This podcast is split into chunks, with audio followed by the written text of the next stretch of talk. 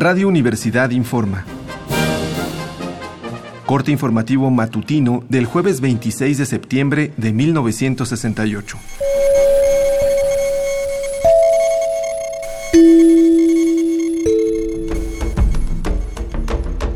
Esta mañana fue publicada en varios diarios de la capital la carta que dirigió el rector Javier Barro Sierra a la Junta de Gobierno de la UNAM.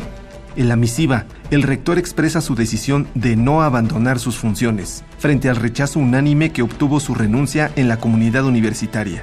Barro Sierra añade que se concentrará en restablecer el orden y demandar al gobierno la desocupación de los recintos estudiantiles.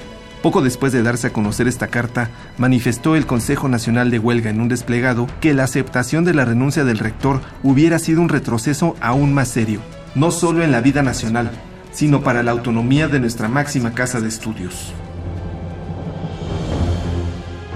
En otras noticias, varios ciudadanos y estudiantes recibieron hoy actas formales de prisión tras haber sido detenidos en la ocupación militar de Ciudad Universitaria. A muchos de ellos se les ha exculpado de delitos como invitación a la rebelión y sedición.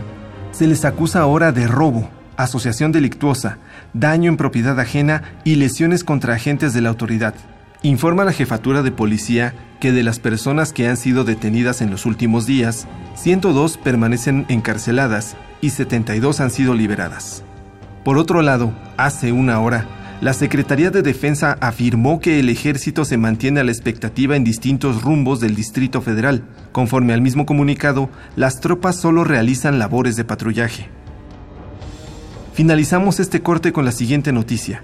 Hace escasos minutos, los soldados del Batallón de Infantería Olimpia, que ocupan las instalaciones de la Escuela de Medicina del IPN, dijeron haber hallado el cadáver de un joven en estado de descomposición.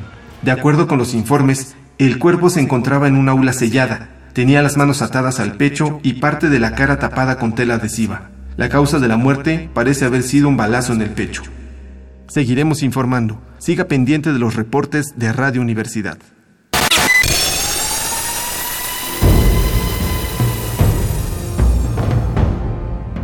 M68 50 años del movimiento estudiantil.